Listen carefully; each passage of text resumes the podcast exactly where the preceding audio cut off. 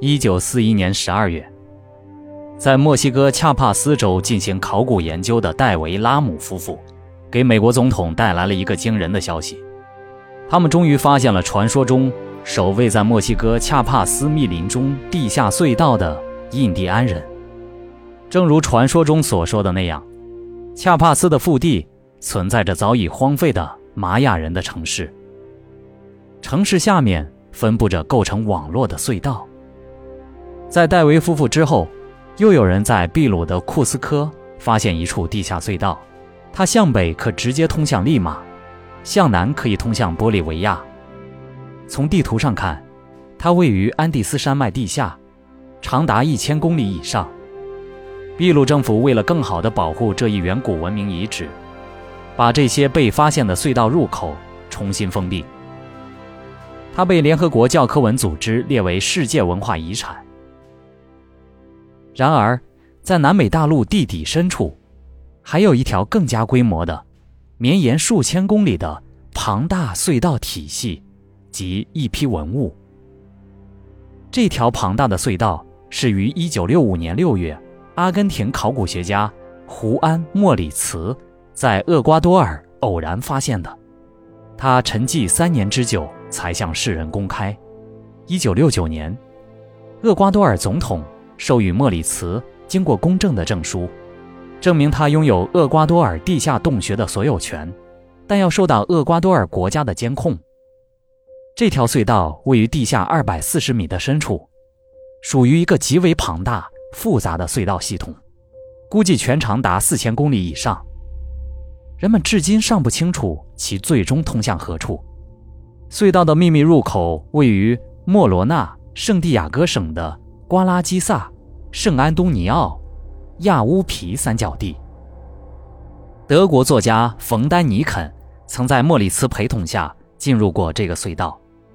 从隧道口进去不久，就有个加工的平整光滑。面积达两万多平方米的大厅，隧道里面的通道时窄时宽，墙壁光滑，顶部被人工加工的十分平整，好像还被涂过一层釉。他极其惊讶地见到了宽阔笔直的通道和墙壁，多处精致的岩石门洞和大门，还有许多每隔一定距离就出现的。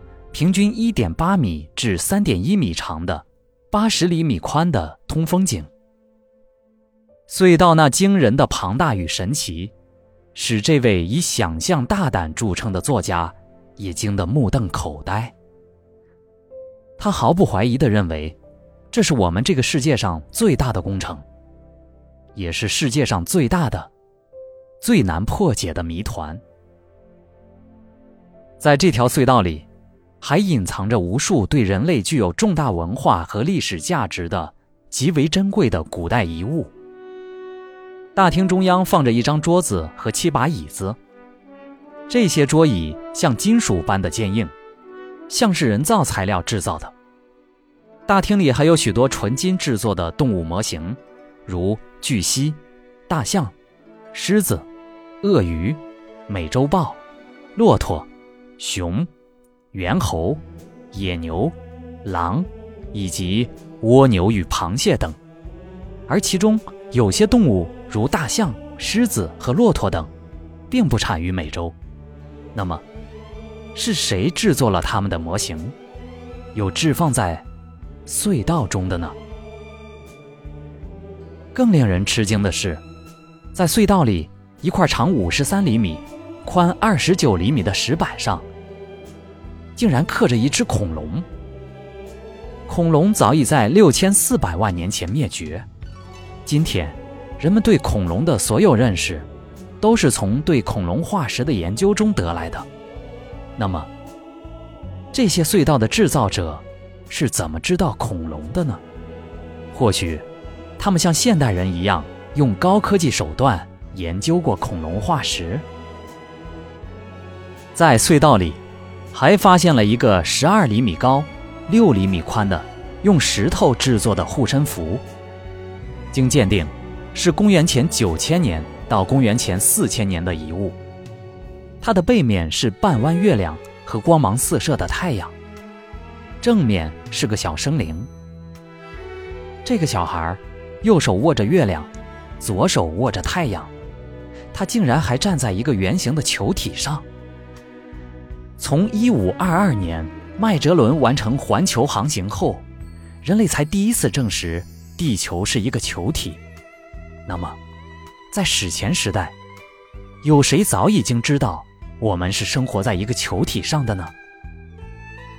隧道里还有一个奇异的石雕人像。这个人像戴着形状奇怪的头盔和耳机，穿着带有许多按键的服装。这种怪异的服装让人很自然地联想到了宇航员。但在这一切的珍宝中，最珍贵的还是那本在许多民族远古传说中提到的经书。金书大部分用一种不知名的金属板制成，而另一部分是以同样的金属饽饽制作的。书页大小为九十六乘四十八厘米，每页上都盖有奇怪的印章。估计有数千页之多，书上的文字好像用机器压上去的。这些文字与现代任何一种文字都不相同。在遥远的史前时代，是谁建造了这条规模宏伟的隧道？又是谁留下了隧道中的宝藏？也许，人类目前的智慧和科学还不能够准确回答这些问题。一九九四年。墨西哥城的一条街道因一次偶然的地陷，竟然冒出了三名地鼠人。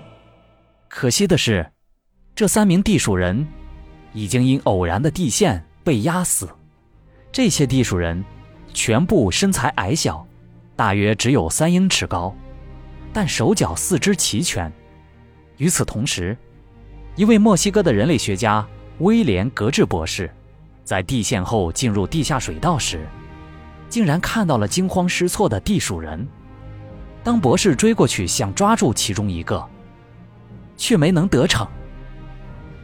一九七二年四月，美国加利福尼亚伯克利大学的三名学生于假日登上一座高达四千三百一十八米的死火山，在山顶，他们看到了不可思议的一幕：火山口冒出一缕缕烟气。并出现亮光和大量的火星，还看见一些蝶形的飞行物飞进飞出。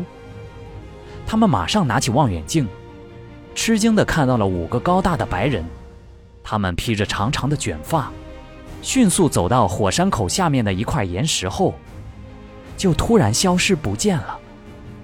有人认为，所谓地下王国，纯属荒谬之谈。但是更多的人相信。不仅美洲大陆存在地下长廊，而且亚、欧、非三洲也都有地下长廊。通过地下长廊穿路过海，首尾相接的地方，就能到达某些神秘的地下王国。